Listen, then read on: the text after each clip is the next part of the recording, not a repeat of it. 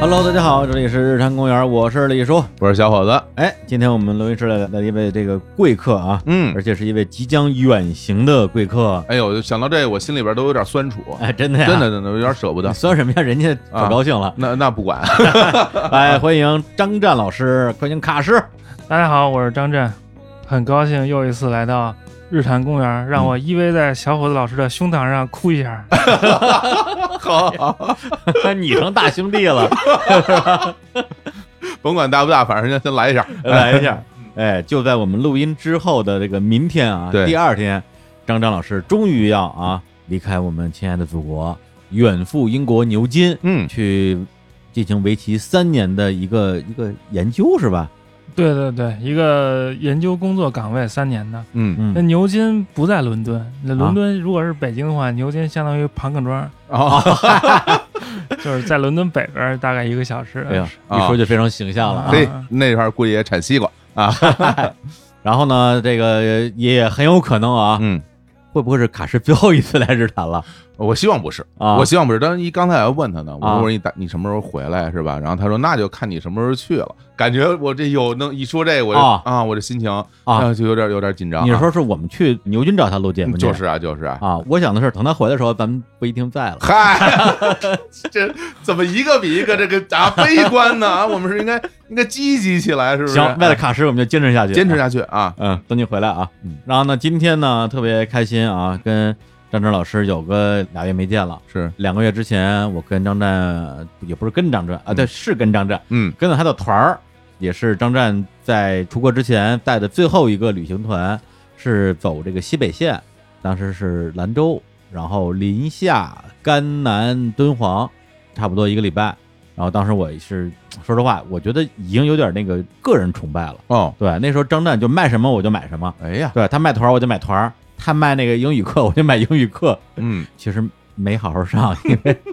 周末那我正好都在那个随心飞啊，啊、就落课了。但是那个团儿我跟了，然后玩的特别开心，特别是后来到了敦煌吧，敦煌我们玩了有三四天嘛，呃，莫高窟啊、我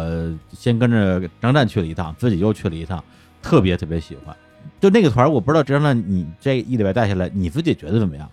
我那些地方小的时候都去过一趟，嗯不是小十几年前嘛。嗯，后来敦煌的行程结束之后，我们几个人又在敦煌周边走了走，哦对，其实那个对我来说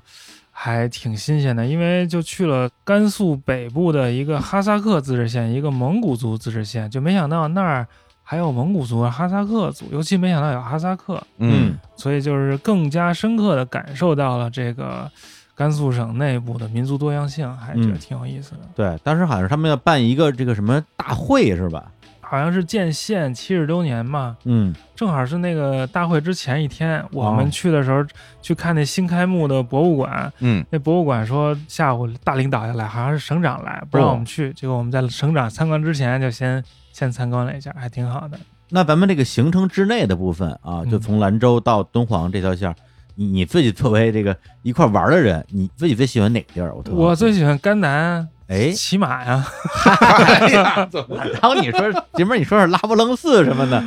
呃，拉卜楞寺也还行，嗯但是那些东西我都比较熟 悉啊对里边有好多那个欢喜那佛嗯，那好个吧。啊，不敢说，不敢说，不认识啊，我不认识，不哎认识不不懂，都是看你不教懂，看不我的吗懂，我看不懂，看不懂，如何看不懂识别哎欢喜佛？不知道他们在干什么，不知道。 啊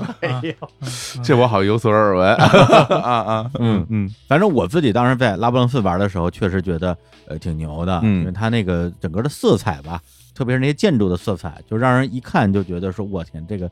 当时盖这个建筑的人，他们对于这种颜色、这种美学的这种哪儿来的呀？怎么能把它弄那么好看呀、因为宗教的东西我我不懂，更多的是看它那个建筑去了嗯。然后另外就是那敦煌就不用说了，因为敦煌之前我从来没去过，嗯然后呢，也一直想去，结果这次我觉得跟张湛一块儿去，确实收获颇丰，因为他能给你讲嘛，嗯再加上他本身他那个敦煌的莫高窟有自己的那个呃讲解员，讲的就已经就还可以了，嗯，再加上那个张湛一补充，觉得肯定比自己去要强。啊我主要是打预防针，让大家那个期待降低，期待降到足够低，然后就觉得特别好。啊，对对对，你要是去敦煌之前觉得期待特别高，觉得好到天上去了，你去的时候就有可能有点失望。但是你如果把它想象成一个比如说唐宋之间边陲的一个小镇，嗯，前不着村后不着店，那个很小的地方水平都有那样。然后你再想想，如果盛唐，如果首都会是什么样，嗯那个就会有更震撼的感觉。嗯对，哎，说有道理，就反正就在那个大巴上，因为我们一路是大巴出行，一直在给我们降低心理预期，嗯，就讲这敦煌可破了，没啥可看 的，对啊，那你开这团儿，你知道，不是，但是啊你就是看了敦煌，你去想象当年的长安 嗯，有多牛，嗯因为长安啥都没留下来嘛，对，它是什么十一轮而知知知反正是个其祸成语，我知道你 那意思我了。知道你意思，那那字儿不会念，不好意 思。啊。然后还让我觉得比较有收获的就是这个路上啊，嗯大巴上这个黑导游嘛，你得讲解嗯啊营业营业，营业啊嗯，一上车就开始营业，嗯，让大家在底下昏昏欲睡，他在上面就开始讲，哦，这讲什么内容啊？呃，全忘了。哎呀，那不会有你讲都讲什么内容了？我也瞎讲。 什么玩意儿？ 说的人不知道，听的人讲不的知道。特别好，哦就听得哦我真的是如痴如醉。嗯你记得有一次咱们周一嘛，嗯，每周一早上十点半开例会嘛，是的，呃，结果咱们刚开始开例会，他开始营业了，嗯，然后我就假装没信号， 说，然后说，哎，我这儿没信号了啊，你们先开。哦，其实我听课去了，原来如此，哎哎，这我有印象。然后他那个车上讲的内容也都特别刺激。嗯，当时其实我特别想录音，但是我觉得我要保护他，哦我我还是别录了， 嗨， 有点过于刺激了。嗯，对，里边其实有很多的概念，对我来讲是挺有冲击性的。比如说，就丝绸之路嘛，嗯，因为这个词儿，咱们至少从小学开始可不就知道啊，这是咱们呃中华古代文明嗯的其中一个象征吧。嗯，对，但是张湛有一个观点，就是丝绸之路最开始的时候啊，其实定义上不是这样的哦，对他这丝绸之路是一个德国人给起的名字，哦，这德国人他来中国是为了来开发来了，嗯其实就是帝国主义想入侵，他是通过资本入侵，嗯，就是觉得我们是高级的地方，你们这地儿就只能产丝绸，就叫丝绸之路；你们这地儿只能产奴隶，就叫奴隶海岸；哦只，能产象牙，就叫象牙海岸。其实它嘖有一种居高临下那种感觉，暗含着的一嗯种嗯帝国主义的那种味道。但是呢，这个词儿后来用着用着，这个意思就变了，因为里面就有一些其他的引申义，比如说他觉得古代人交往都很和平啊，商业啊都是没有那些暴力啊，文明之间的交流啊，就是变成了这个意思了。嗯，所以也是用不同的这个视角来看这个丝绸之路吧。嗯，对，而且特有意思的是，张湛还特别的不怕不给别人面子，因哦为我们那个车上除了他之外，还有一个相当于是呃旅行社派的一个呃向导，啊，然后他会根据他这么多年的职业的这种积累背一套词儿，哦，然后呢就给他讲一遍这丝绸之路怎么怎么样，啊我就展示一下我的情商有多低。啊， 对，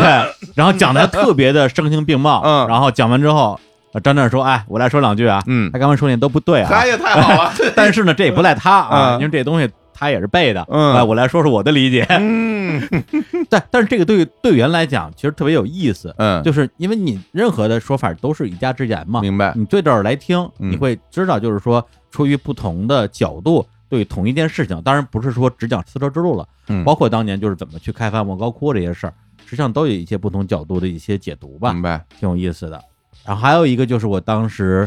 之前还真是没细想过这个事儿，就关于民族的概念，对，因为以前咱们说，比如说这人是什么什么族的哎，啊，或者说他是什么日耳曼人，是什么波斯人，种族种族。啊，对，以前觉得说你祖上你是一什么民族的，嗯那你代代传下来都是这民族的。嗯，但实际上，张湛的意思就是说，这民族其实上不是一个这种血统的概念，是一个文化的概念，是吧？对，民族是一个标签儿，啊，对对其对对实是一种认同。嗯这个认同就是你是什么族，就是你觉得你是什么族，别人也觉得你是什么族，大家都认这你就是什么族了。嗯哦，而这个民族呢，经过时间它会变化，一些新的民族会产生，一些旧的民族会消亡。但这消亡与产生，并不是说这些人都死绝了，啊，而是说他们的认同变了嗯嗯啊。我经常举的一个例子就是埃及，比如埃及以前都信古埃及那些神，嗯嗯，后来那个又信了基督教，后来又信了伊斯兰教。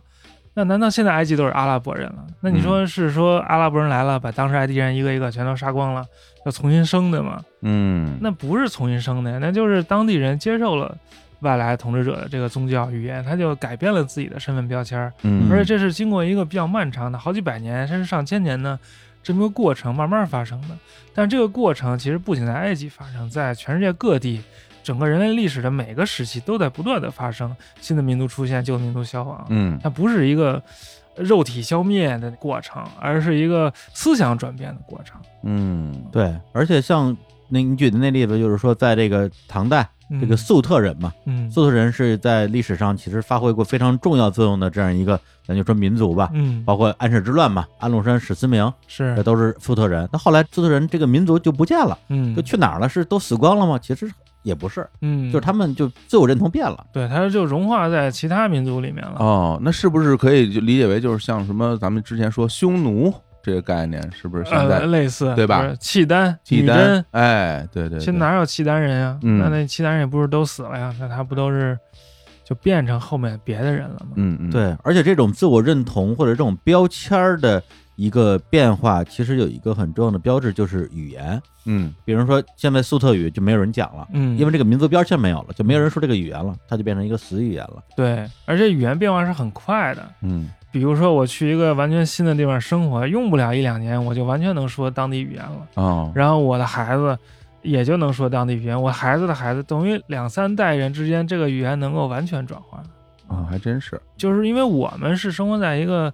民族比较稳定、语言比较稳定的这么一个大环境当中，嗯他体会不到生活在边缘的那个人的生活形态。嗯，反正我能记住的就这些了，哎呀，不老少了，不老少了别的都忘了。啊，那已经很刺激了，这些的啊， 对，不能往深了说，大家自己悟去吧。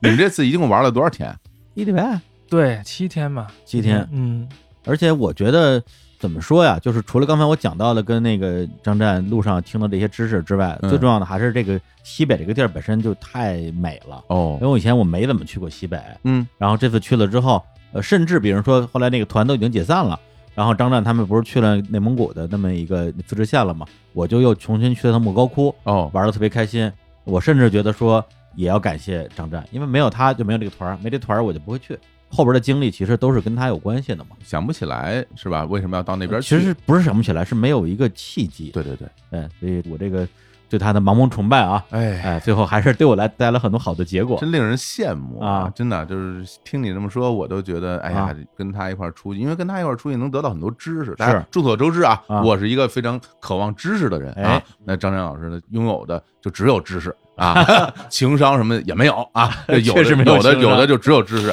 那这这一拍即合，这特别合适，是不是 啊？咱俩云云，咱俩云云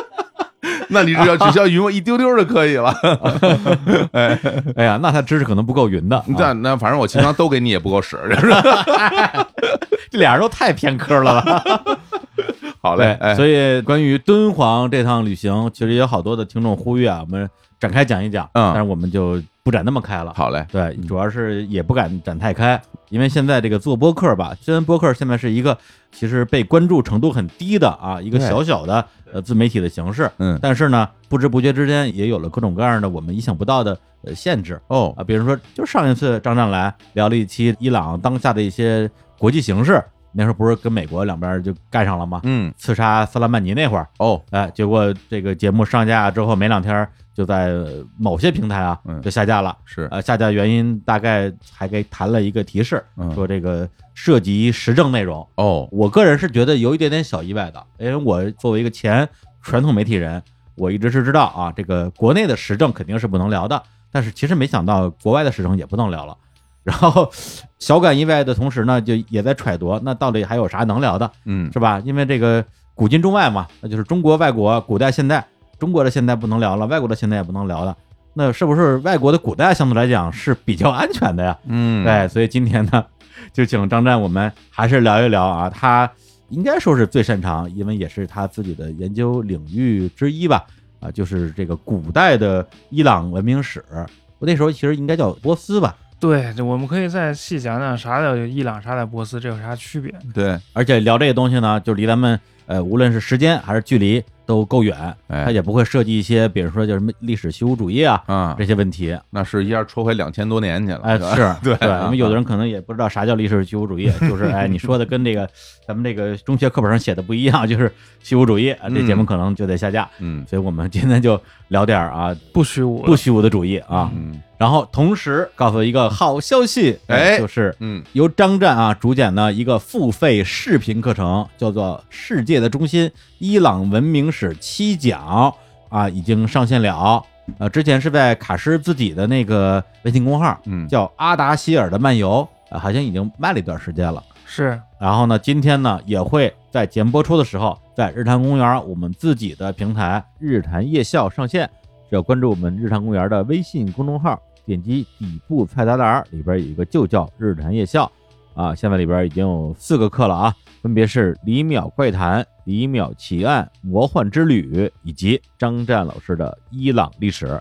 或者在我们日坛公园的微信公号直接回复“伊朗历史”，都可以得到一个购买指南，里边包含了详细的购买和收听方式。这个伊朗文明史七讲啊，一共七堂课啊，都是视频的课程，对，而且日坛的听众将在未来的一周之内啊，享有原价格基础上的五折优惠。限时优惠啊，对嗯这优惠的力度有点过于凶狠了，是，然后我都不好意思了对啊。但是张湛说没事儿。嗯啊，对对 对，那具体的购买方式啊，我们会在节目最后再说一遍。那今天这些节目的内容呢，某种意义上也算是这个视频啊付费内容的一个免费的试吃版，是就是聊一些里边我们最感兴趣的、最刺激的内容不刺激不刺激 不刺激啊，哎，不刺激啊，不刺激，刺激的留在那个节目里面说。 啊行行行行行，对，反正我多加一句啊，大家在看这个视频课程的时候，啊不但能看到张张老师讲那么多渊博的知识，啊，还能看他不停的喝水啊，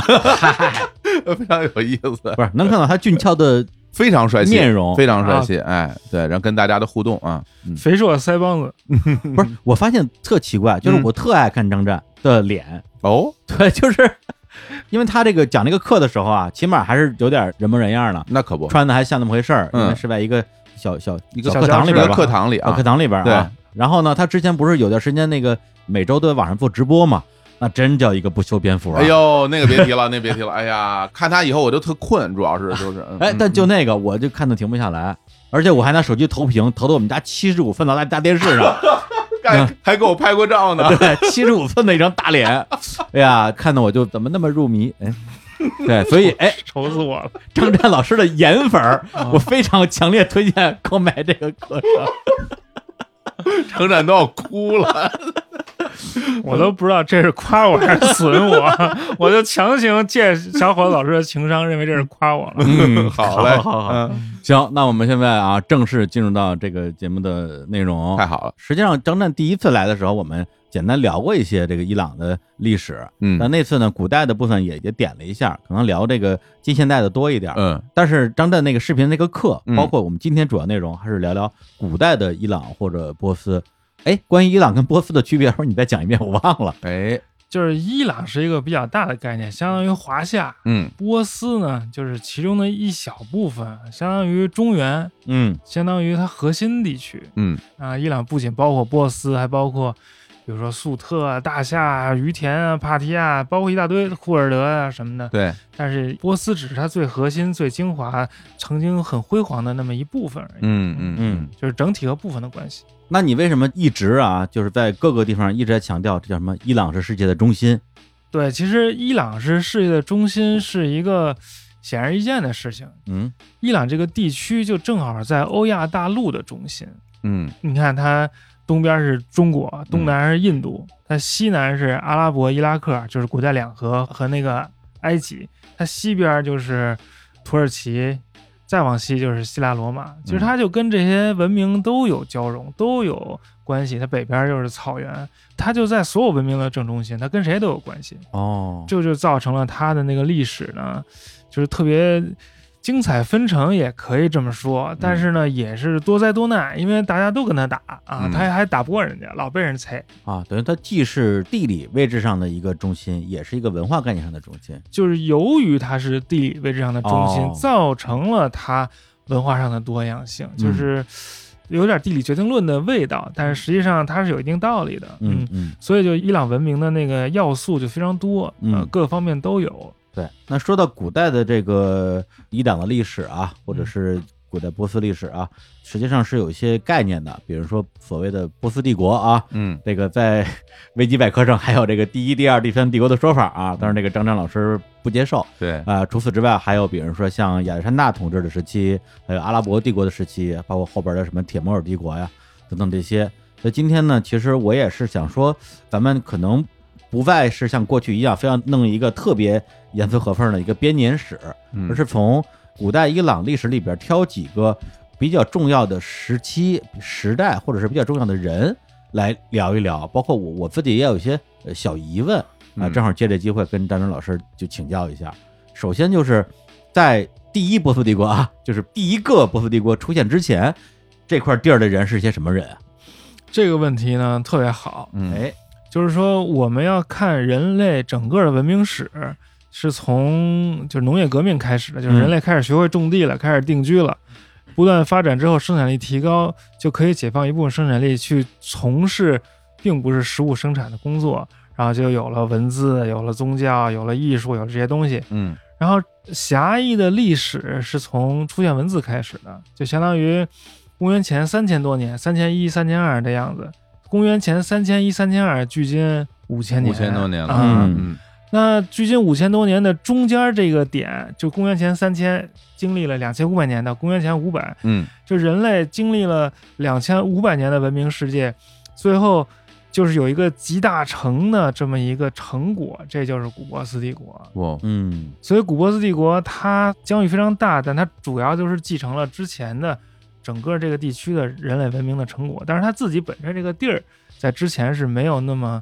那么多文字记录的。就我们知道那儿有人活动，但是因为它没有文字，所以没有记录。哦，那等于说有记录的人类历史就是从第一个这个波斯帝国，这要仔细说呢，就是伊朗高原这块地儿是，但是伊朗呢，它有有一块地儿就比较低，它那低的那地儿跟两河挨得比较近，嗯就这低的这地儿叫埃兰，就这地儿特别重要，就是它其实是连接了伊朗高原部分和两河流域平原的部分，嗯哦等于波斯帝国在很大程度上继承了埃兰的这个政治文化传统，嗯，然后才发展出了自己的。他还不是从零开始，他都是从别人那儿学的，而且都是嗯从离他近的那个地儿学的。哦，嗯，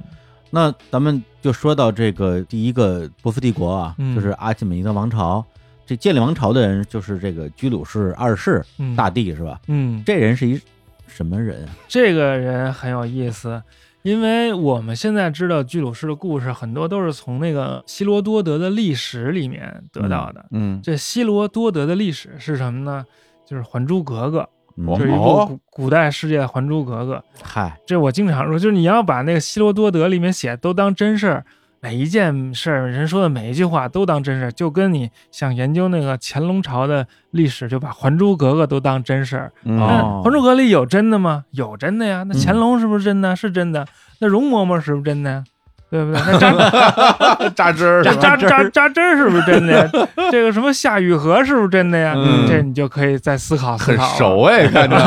喜欢，真喜啊，大欢 明，湖畔的那啊谁谁，你还记得吗？啊对嗯就夏雨荷呗，还谁啊？所以这个希罗多德呢，嗯这叫传世史料，就是它嗯传下来了。啊在希罗多德以前就没有传世史料，或者嗯没有那么直接的传世史料，就是人们不知道，只有那个挖出了出土文献，啊就相当于希罗多德就跟一电视剧似的，就是很生动的给你讲了很多事儿，但这些事儿都是他听说的，嗯他也不负责，他也不是历史学家，他就是收集这些故事让大家开心，你听那个乐儿就完了。嗯但是人们就很愿意相信他这事儿，所以就是很多人就把希罗多德里讲的故事就当真了。哦它里面讲呢，就是这居鲁士就是一个波斯的那么一个什么国王，怎么怎么着，还反叛自己的那个主子，最后建立了一个帝国，嗯，就相当于是古波斯帝国的建立者。嗯但是这个居鲁士呢，他如果从出土文献上看，他跟这个希罗多德的历史里面展现的那个形象是不一样的。哦，因为希罗多德的这个历史，他所展现的那个居鲁士的形象，是受到了居鲁士后代的，也就是大流士一世的一个改编，就是他是哦哦或者美化吧，是不是？变化篡改哦，篡改了都啊哦啊，这很复杂，因为嗯大刘氏一世他是篡权上位的，哦，他要把自己打扮成跟居鲁士是一家儿的，嗯，所以就把居鲁士说啊，他都跟我们一家儿啊，我们都怎么怎么着。哦，都是一码事儿啊！我的祖宗跟他祖宗都是一个人哎儿，呦就是那阿契美尼德，其实根本不存在，没有这这事个儿关于正统性的政治宣传的需要，是对对对，然嗯后他这个宣传的特别好，人人都知道，这全帝国范围内每人都发一份文件学习去，呵，哦然后就学习就传到希罗多德耳朵里头去了。然后实际上，我们如果排除这个后世的影响，就只看居鲁士自己留下的文件来说的话，其实居鲁士是一埃兰人。那埃兰就是我刚才说的伊朗和那两河流域中间那过渡地带，那哦个低地和高原的结合部。嗯比如他居鲁士不是征服巴比伦嘛，把那个新巴比伦王国给灭了，自己还埋了一个那个叫居鲁士圆柱，就是大概有那奶茶杯子比这大点儿这么一个泥的这么一个一个圆柱体，嗯，长得跟那一橄榄球似的，啊，那个只有这么大个哎儿就啊，这么大，因为我看照片，我以为是一挺大个儿一大石啊块真的呢。就跟一橄榄球差不多大。哦，这么小啊，然后上面刻字儿，说什么给那个巴比伦那庙重新建嘛，说我嗯嗯是居鲁士，我对你这神挺好的，你也要帮我什么的意思。哦然后他就讲了自己的身世，我爸是谁，我爷爷是谁，他们都干嘛呢？根本就不提自己是波斯人这茬儿，哦，就只说自己是什么安善的吧。安善就是埃兰的那个高地那块儿的首都，嗯而且那居鲁士这名字，他这波斯语名叫库鲁什，这名字没有办法从那个波斯语来解释，哦，哦，就根本就不是一波斯语的名字，他的名字都不是波斯语，那实际上这个是哪种语嗯言呢？就是哎埃兰语，他是一他是一哦埃兰人，但实际上在那个时代，这都是说的都比较深啊，嗯埃兰人跟波斯人是在那个地方是混居在一起的，嗯你很难说你到底是埃兰人还是波斯人嗯啊，明白这意思吗？比如说嗯你就是跟北京、天津中间那个地儿，你说你是北京人还是天津人，其实都是也都不是。嗯啊，大型人大兴人， 什么大兴， 什么胡说，五星人，只能说是什么涿州人，什么说是河北那点儿啊，这个小地儿啊啊啊，这三河，三河河，河还好，那等于说这个居鲁士大帝啊，嗯本身其实不是一波斯人，对，但是嗯被后边的这个波斯王朝的统治者们追认为，对，就是居鲁士他死了之后，他儿子继任嘛，嗯但是他儿子在那个埃及的时候意外去世了，哦哦因为他听说那个家里叛乱了，要回家平乱，然后就意外去世之后呢，就好像就乱了，然后大流士就乱中取胜，然后就篡夺了这王位，嗯然后就开始给自己编故事。但他编了这故事之后特别成功，并不仅仅就是说仅是他这一代人把这居鲁士描绘成这样。他比如说传给了那希腊人，希腊人写在希罗多德故事里的，那后来所有西方人全都知道这故事。后来到哦了伊朗十九世纪、二十世纪，他们也都知道这个故事，就把那个居鲁士。就是想象成自己的那个建国的先烈，就相嗯当于什么秦皇汉武那个劲儿的，嗯嗯嗯，相当于自己民族的标志那种感对觉了。对，所以在近现代也有一些回响，就把它描绘成一个民族主义的一个象征。嗯那你现在要去，比如德黑兰大学历史系，你跟那人说，那居鲁士可不是伊朗人，那啊居鲁士是埃兰人，跟你们那波斯没啥关系，那他得揍你。啊是吧？啊，这不是不是学呃者都然，后他给你判不及格，哎，怎么会这老师啊啊没文化呀？我感觉他是不是经历过这种事儿哎没啊？嗯有没有， 就是真的那个伊朗人跟我说的，说现在还是按照大流士那个说法去描绘居鲁士。这哎个，呦，那大流士可逗了，嗯那大流士不是要写自己怎么上台的，给自己写一大通嘛。嗯，然后后来还发明了那个古波斯文字，以前都没古波斯文字，大流士现发明的。哇，他发明了之后，还跑去居鲁士那墓上，这以居鲁士的口吻就客气，哎，我是居鲁士，我是一阿契美尼德人，哦，我是波斯人，我是阿契美尼德人，替居鲁士写了个遗书，就是写了三行字儿，就在那个一个柱子上。但那会儿，居鲁士那会儿根本就没这字儿，嗯，在以前以为嗯啊，居鲁士自己写的，居鲁士那会儿就发明了，后自己写后来自己写后来明白过来了， 自己后来写自己墓碑上，啊就是啊，嗨，就是那会儿吧，当时写的好嘞啊。啊，嗯现在明白过来了，是大流士后来要做宣传，嗯所以他这工作做得很彻底，其实蒙骗了很多人。整个学界也是在最近几十年吧，才慢慢有点醒过味儿来。嗯嗯，啊，感觉自己这个都招了政治宣传的道儿。嗯哎呀，那这大流士这人啊，咋样啊？这大刘氏就是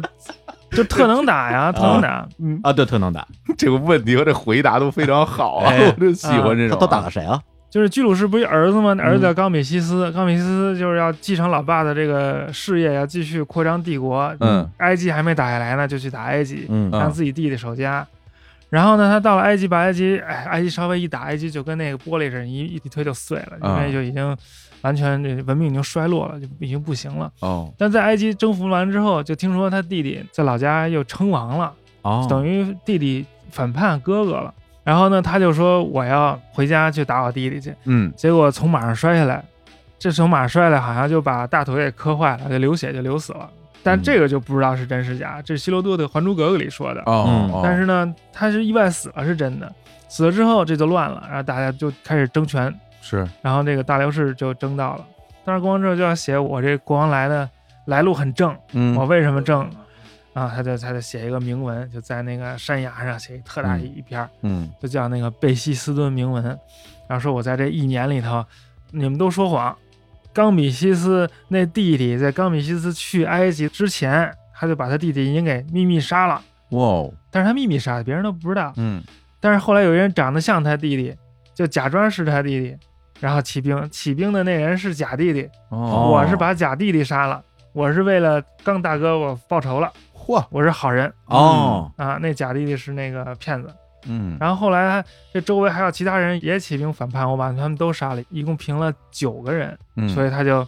画了一个那个浮雕，然后有九个人都手绑在背后，脖子上绑着绳子，绑一串儿，啊那就在那国王前面。然后这个故事就传到了希罗多德那儿，他就把这故事也是添油加醋吧，也就讲了一 遍。哦，哎呀，听起来这个嗯别的不说啊，真是挺能打的，是对吧？那么多，而但是他他跟本身居鲁士之间没有任何血缘关系，他编造了一套啊跟居鲁士的血缘关系，哦，而且他还娶了居鲁士的女儿。哦，以所以在各个方面上都把自己跟居鲁士融成一家子了。哇他那阿契美尼德王朝嘛，那阿契美尼德就是这大流士发明的，他跟居鲁士共同的祖先的名字哇，哦，我这工作做的太细致了啊！嗯那在阿契美尼德王朝的时候，这个王朝叫阿契美尼德王朝吗？还是后起的呀？应该是叫，因为应该是希腊人就知道他哦们叫这名儿，这名儿是一希腊字儿，嗯哦嗯传到英文里面。这大流士把叛乱的人都平定之后，这个王位稳固之后，嗯，也要继续再向外扩张。对你当时那个疆域有多广啊？当时疆域就已经特别广了，嗯包括今天的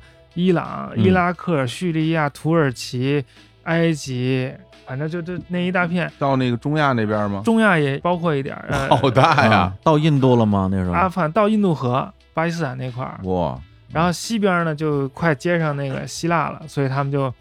跑那个希腊各城邦要求他们投降，嗯，然后那个小亚细亚就土耳其、嗯爱琴海边上那些小城邦就都投降了，哎，嗯投降之后还有一个城邦就突然反叛。嗯，就是那个艾奥尼亚是又反叛了，然后反叛之后还让那个雅典来帮他们，但是也都被那个古波斯帝国给平定了。但是古嗯波斯帝国就因为这个就跟那个雅典就结仇了，嗯说我底下一个小弟反叛，结果你还帮他，那你是啥意思啊？真有事你不儿，服我嗯，就去打，结果一打就是马拉松，我，就是马拉松战役。哎呦，嗯，哎，这都连上了啊！大家知道马拉松战役吗？就就是是送信儿那个哥们对儿，对对对啊对嗯啊对啊，就因为这个，后来有了马拉松这个运动嘛。对啊，对对啊，嗯跑到马拉松，马拉松战役其实也不是御驾亲征了，嗯就是他派了一部分人跳岛作战，就是在爱琴海上一个岛一个岛跳，最后跳到那个雅典附近的那个马拉松海岸上岸嘛。嗯后来在那个海岸边儿跟那个雅典重装步兵对决，然后就失败了。那是公元前四百九十年，哦，然后他就是要报仇，但是没两天那个大辽士就去世了。后来十年之后，他儿子来报仇，嗯就是薛西斯，然后就跟那个雅典又打了一场大仗，结果还是被雅典给干了又没打赢啊，啊又嗯。没打赢嗯那再跑一回马拉松， 再穿一回喜报啊，！ 就是薛西斯那次才是真正的大的希波战争，嗯，然后这也催生了等于雅典的那个黄金时代，因为。雅典当时在整个希腊众城邦里面不是数一数二的，就是当时最厉害的是斯巴达，大嗯家都觉得斯巴达是老大，嗯但是这希波战争是因为他们在海战当中使了一个计谋，哦，把那个波斯的那个船都引到了一个小海湾里面。嗯，它那小海湾里面呢，它能够以少胜多，它能够靠操作把那些船都给打败了。哦，然后就是因为这个海军胜利，就奠定了雅典在整个希腊世界的霸主地位。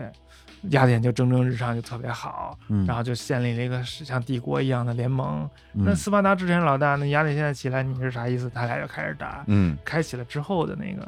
历史的篇章，相当于。嗯，那在这个大流士之后，下一个统治伊朗地区的这个大帝国就是亚历山大大帝这个，对，大流士就是他儿子是薛西斯嘛，嗯薛西斯就是这刚才讲的希波战争这个嗯皇帝。后来他们打了一仗之后也没打赢，但是就相当于那个大象被蚂蚁咬了一口那种感觉。嗯就是雅典是一个鼻屎一样大的小地儿嘛，那城邦跟这个嗯对大帝国怎么比？对对，对，但是他嗯们当时也、当然也花了很多钱了，弄了很多人，嗯后来发现这根本就不值，您花那么多钱，动哦员那么多人，那么多船，吃那么多粮食，就打这么一小点地儿，你就算打赢了能怎么着啊？嗯不值当的。的确，他们就开始搞那个经济外交，通过钱来控制远程遥控。啊。哦，其实后来那个雅典跟斯巴达打仗，这个波斯帝国在后头给钱呀、什么的，暗中遥控起了很大的作用。哦，这么着，因为我们现在得到的历史很多都是雅典人写的历史，嗯是有一个很独特的雅典视角在看这个历史，不管是希波战争也好，还是雅典和斯巴达的那个伯罗奔尼撒战争也好。所以，在这个雅典人的视角当中，这波斯的角色就慢慢就退到后台去了，因为他嗯毕竟是只是通过钱来遥控，虽然它起到作用很大，所以我们就基本上不太听说这个古波斯帝国后来的事儿什么的，就哦，所以又传了几代人之后，就进入到亚历山大这个时代了。嗯那当时亚历山大他们是怎么一路打过去的呀？那亚历山大也是一富二代，而且他爸是一暴发户，嗯，他爸就是是一个野蛮人，就是哇哇哇，就那个我呀，这 么这那么野 这听着不像野蛮人，像野人啊，这已经太野是了啊啊啊！就是他们都是马其顿人，马其顿在那个呃希腊北边那个山区里面哎呦，提到马其顿，前一阵子那个新闻，哎，就马其顿共和国改名了嘛，啊啊，不是改成什么北马其顿北马其顿了，啊然后这回跟希腊总算和解是了，是是是是，也是嗯一直因在为折腾此这事马儿。其顿非彼马其顿，对这有点有点复杂。所以咱们先说这一段，大家能明白说这先。了个啊对，嗯就是古代的马其顿是在今天希腊共和国境内，嗯就是爱琴海的西北角。 嗯那块儿有点山，有点海岸什么的。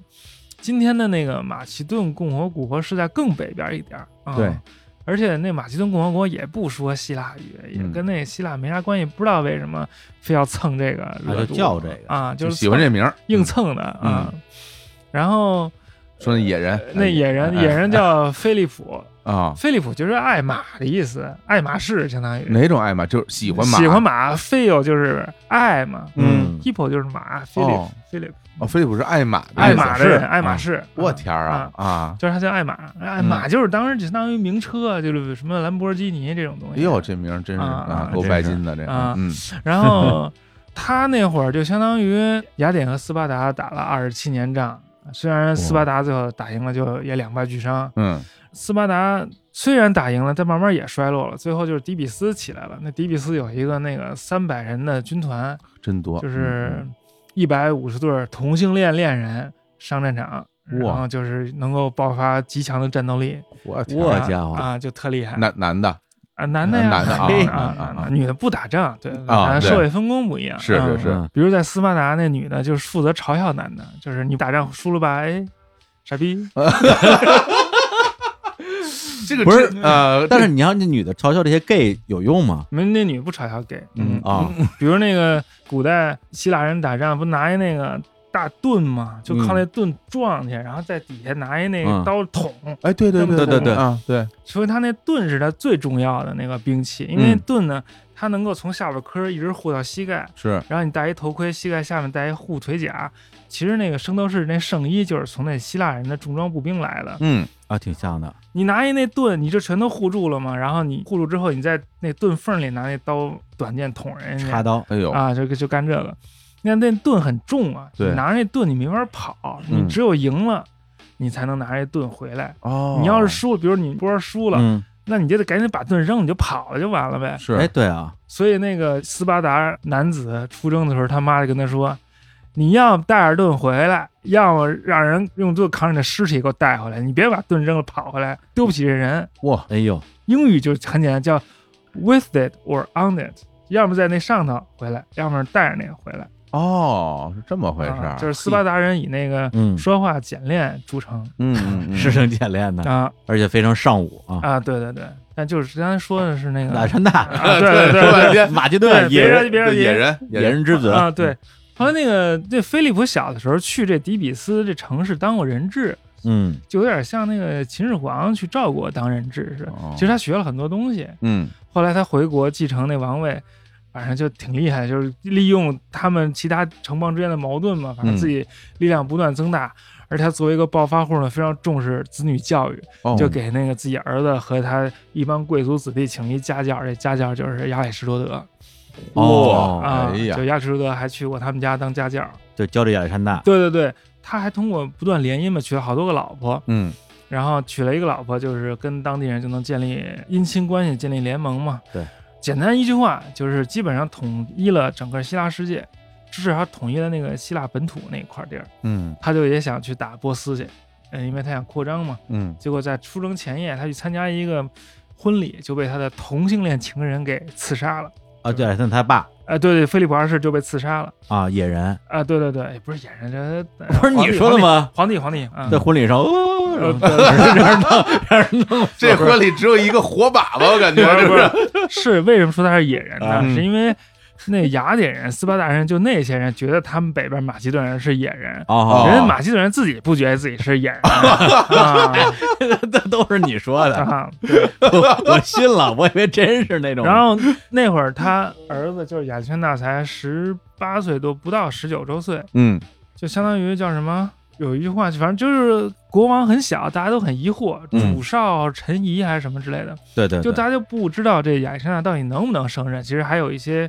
竞争者，就让他亚历山大叔叔当皇帝啊什么的。然后亚历山大他姨妈，他妈也特厉害，叫奥林匹亚。嗯电影里是那谁安吉丽娜朱莉，朱莉演的，就哎是呦嗯也不是善茬，反正。你看看，哎反，正就一帮人就操作一番操作，嗯亚历山大就还是顺利继承了王位，然后就继承老爸的遗志，就往往东打。 嗯然后往东打呢，其实就是很顺利，嗯，亚历山大是号称是全世界没有输过的将军，对，没打过败仗，先征服了那个小亚细亚嘛，后来去了埃及，埃及就把他像欢迎解放者一样，就是给迎进来了。嗯后来又跟那个古波斯帝国，一共去埃及之前打过一仗，打过一仗，就在叙利亚土耳其边境那一块儿，叫伊苏斯伊苏斯战役，公元前三三三年。我老师教我怎么记这年代，说这伊苏斯是仨 S I S S U S，那三三三是三个三，一个 S 相当于一个三，嘿，好就是记，公元前这三么会教三三。嗯后来去完埃及之后，又去那个今天伊拉克北部这块儿，就跟波斯帝国打了一场就大会战，嗯，然后就把那个波斯帝国给打败了。哇，其实他就相当于继承了整个波斯帝国。嗯他打败了那个波斯帝国的主力之后，那个皇帝就往东跑，跑到今天可能阿富汗这个方向吧，具体在哪儿我忘了，还是哦大流士几世里，三世，大流士三三世，哎啊，但不是大流士一世的孙子，他嗯是经历了好几代人，他们哦大流士三世上台之前，他那个古波斯帝国也经历了一段时间内乱，啊，对，对所以对他正好是一个很脆弱的时代。嗯然后那个亚历山大就想追上这大流士三世，就把他活捉，然后让那大流士三世把这个王位正式的传给自己，哦，这样他就名正言顺的成为了古波斯帝国的继承人。但是他没没做到，大流士三世被他一个手下人给杀了，哎呦，嗯、啊，就被自己手下人给杀了，被自己手下人给杀了。然后哦亚历山大就说啊，我要为你报仇什么的，又又哎来嗨，又来东边嗯哎打。刚才那大叔那是假的，报仇，然后嗯按按照这个希腊人的说法，说那个亚历山大征服了当时已知的世界的全部疆域。嗯但是希腊人所知的世界全部疆域就是古波斯帝国的疆域，嗯他就是征服到古波斯帝国疆域的边缘，他也没有什么动力，也没有什么能力再继续拓展了，所以他们就打到了那个印度河，就今天巴基斯坦这一块儿，嗯见到了当地的印度的军队，印度军队还用大象嗯，嗯哎呦，象兵可厉害了啊，就是中国象棋就是从印度来的嘛，中国象棋为什么有象啊？哎，象棋从印度来的，啊，对呀、哎，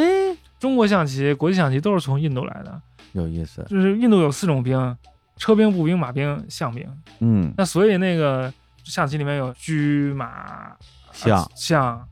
对吧？还有炮呢，还有炮是中国发明的嘛，这是哦国际象棋里面没炮。嗯嗯嗯，对，反正之前就是一啊些道听途说的事迹，说亚历山大这一辈子嗯是吧，就疯狂刷地图模式，到哪儿打哪儿，但是没见过大海。没有见过大海，哎，见过海。大海啊？他从那个印度河打完之后，就顺流而下，到了印度河出海口，嗯然后自己呢就带着一帮人走那个伊朗南部和那个巴基斯坦南部，就那块儿都是沙漠，挺难走的，走回去。然后他嗯派了一个、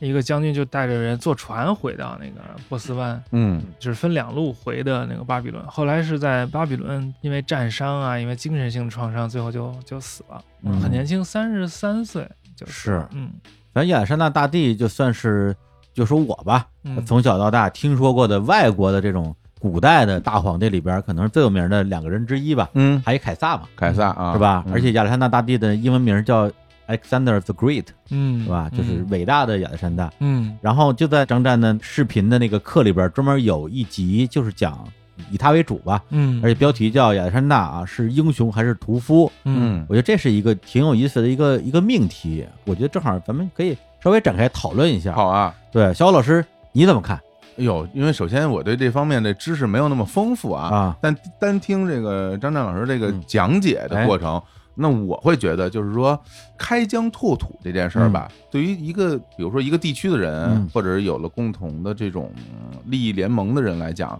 对大家是好事儿。嗯但是你往外去扩张，嗯你势必会造成这种杀戮这种情况。嗯所以我认为就是站在不同的视角，你就有不同的答案。嗯，但是总体而言，砍死好多人这件事儿还是比较野蛮的哎小欧老师啊 太不真诚了。不是 你作为 这，你作作为我见过的几乎是最崇拜强者的一个人，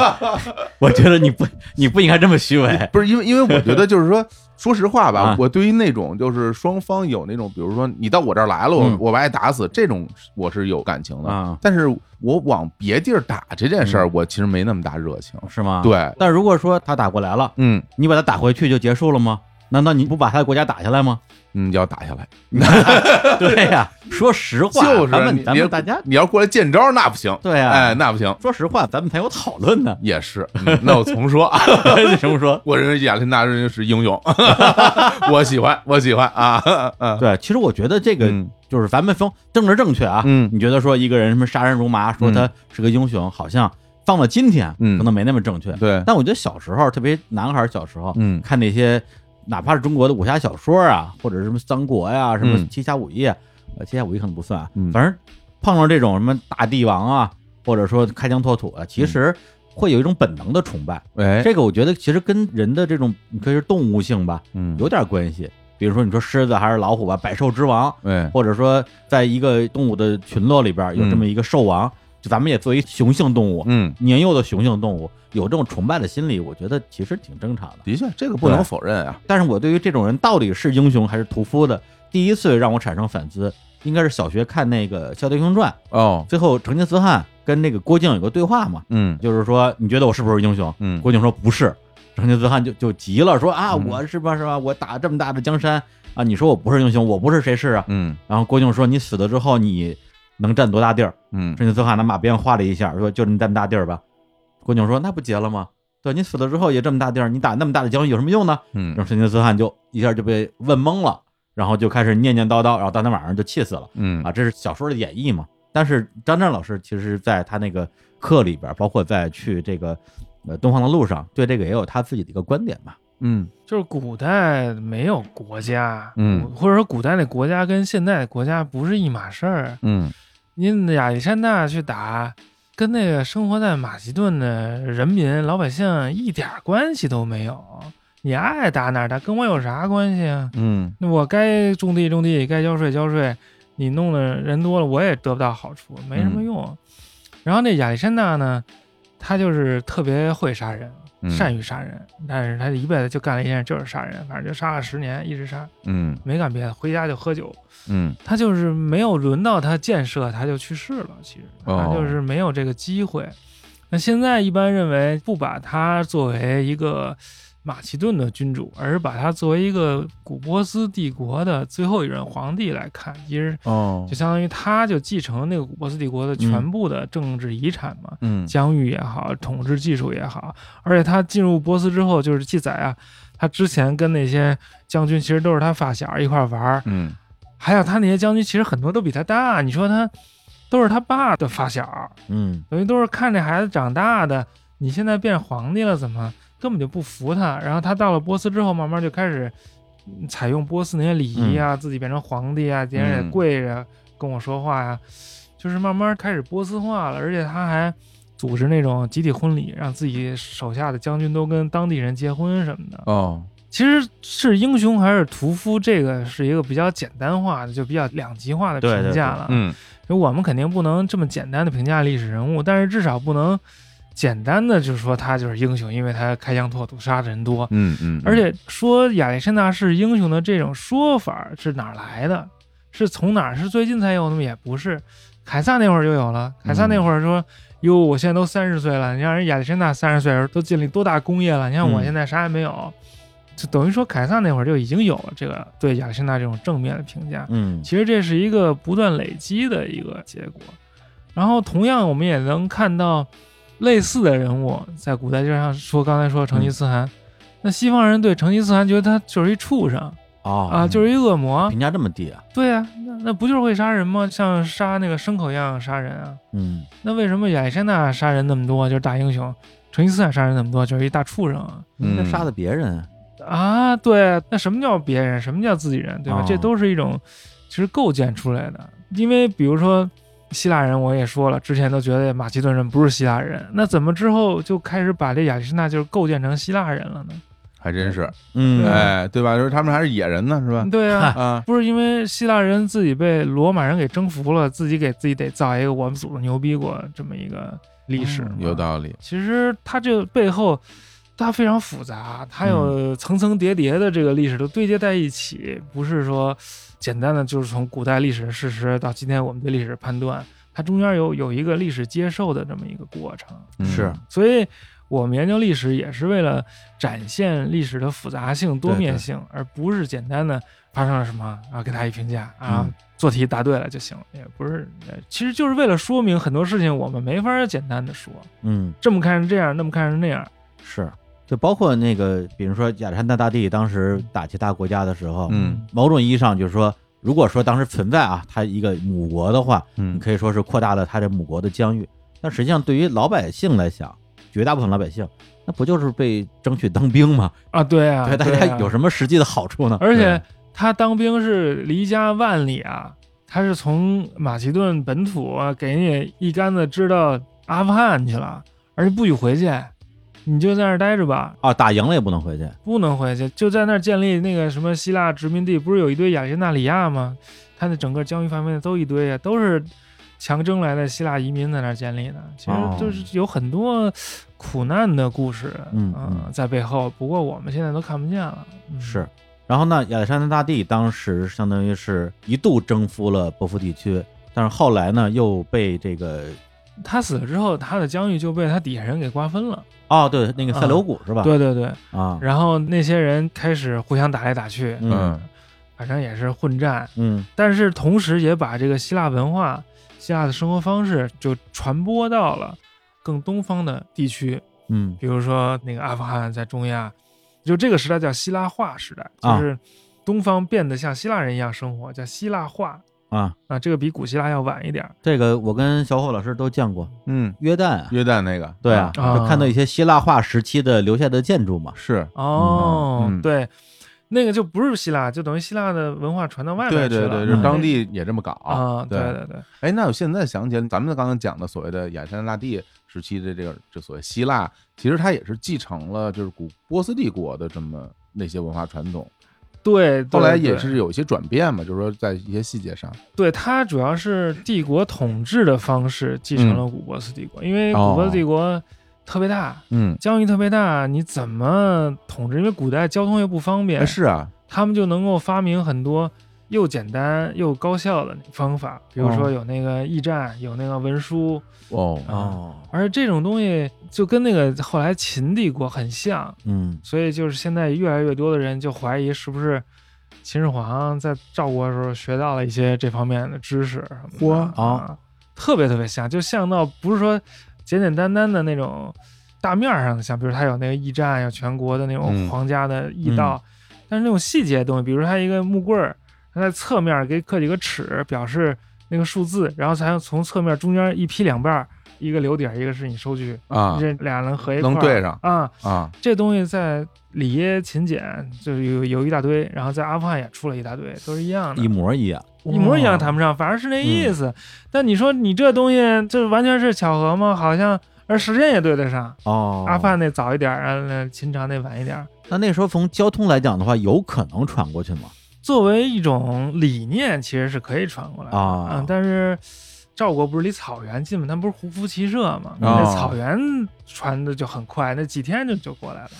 哟，这有意思啊。嗯然后不是说那个嗯秦始皇陵里那兵马俑，嗯那造型都非常的那个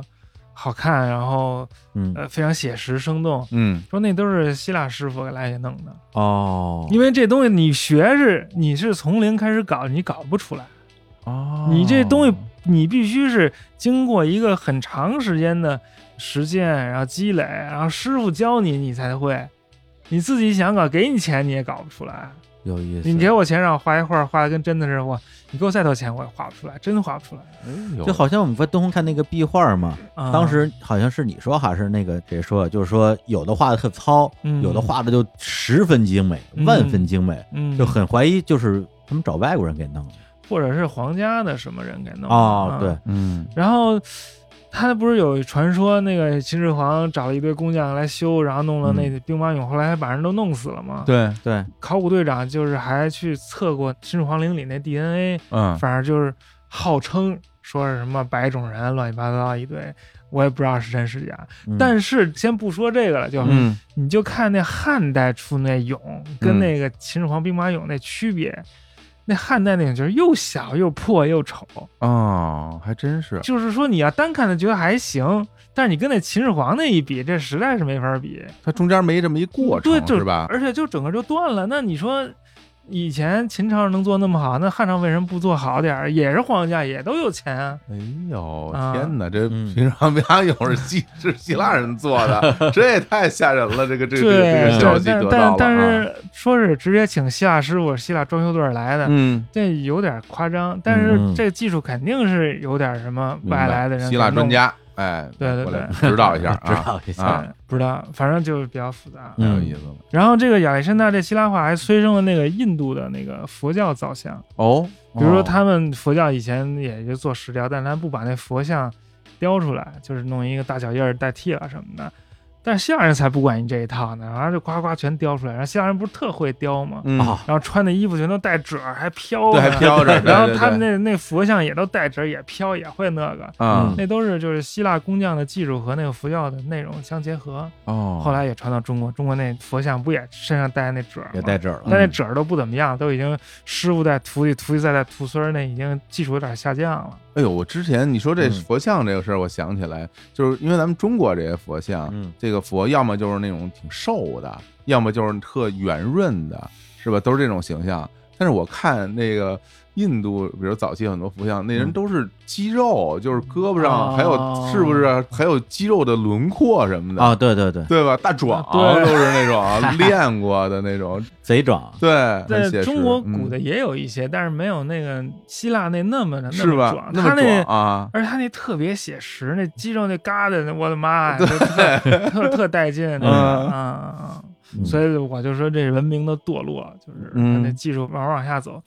因为嗯他都是学人家的，嗯然后呢，老师让你干啥你就干啥，这没有艺术创作，就是完全是学一手艺啊，对，嗯选手就是啊糊口的，嗯哦。但是他就有一套规矩，你就得按照规矩来。但后来慢慢冲破了这套规矩的束缚，咱们发挥自己创造力的时候，弄得跟那像那什么罗汉像。嗯，对也弄得特写实，弄跟真的是，那也挺好的，那就已经跟那个传统拜拜了。就已经哦嗯，那这个希腊化时期啊，啊希腊化时期结束之后，是不是就下山了？呃，中间还有一个那个帕提亚就是捣乱来了会儿，这希腊化时期和那个帕提亚时期是那个重叠的。哦，帕提亚就是咱们中国汉朝，嗯汉朝完了之后，不是魏晋南北朝吗？魏晋南北朝就相当于是那个萨珊啊、哦，就从刘备三国那会儿就是萨珊了。建立是公元二百二十四年，二十四。哎，然后这萨珊王朝开国皇帝就叫阿达希尔。哎呦啊，连起来了。啊，对这对对，这我得好好问问你啊。哎对，因为之前我们给张张老师也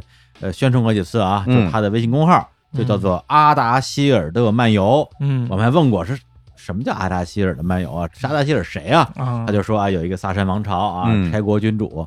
对。但是现在想想，你说你这个为什么微信公号啊，特别是你那个卖课的这小店儿，就嗯阿达希尔空间站，它为啥不叫大流士空间站？嗯为啥不叫居鲁士空间站？就是你对阿达希尔这人是有什么特殊的情感吗？这是这个非常私人的小小的特殊情感，哎哦，就是我刚上研究生的时候，正是有 MSN，然后就取那个 MSN 的名字，嗯当时正在跟我老师学那个中古波斯语的名篇，叫《阿达希尔行传》，就是阿达希尔的那个故事，相当于哦就我每天都在跟那阿达希尔斗争，哦啊每天都在写他的故事，查字典，然后一个词儿查十遍也记不住，嗯然后特痛苦，也不是特痛苦，就特沮丧，也嗯不是特沮丧，我怎么说，反正特烦。 然后，然后就叫阿达希尔，嗯然后就 MSN 用了好多年嘛，一直用到出国之后，后啊来哦 MSN 就不用了嘛，这名字就搁置了。其实后来 MSN 不还有空间站嘛，叫什么啊，Space 空间 Space，嗯对，嗨，嗯那也叫阿达希尔啥啥啥，那真是阿达希尔的空间站。对，那真是阿达希尔，那确实叫空间站啊对哦，对对等于说其实是不是平移过来了？对，呃，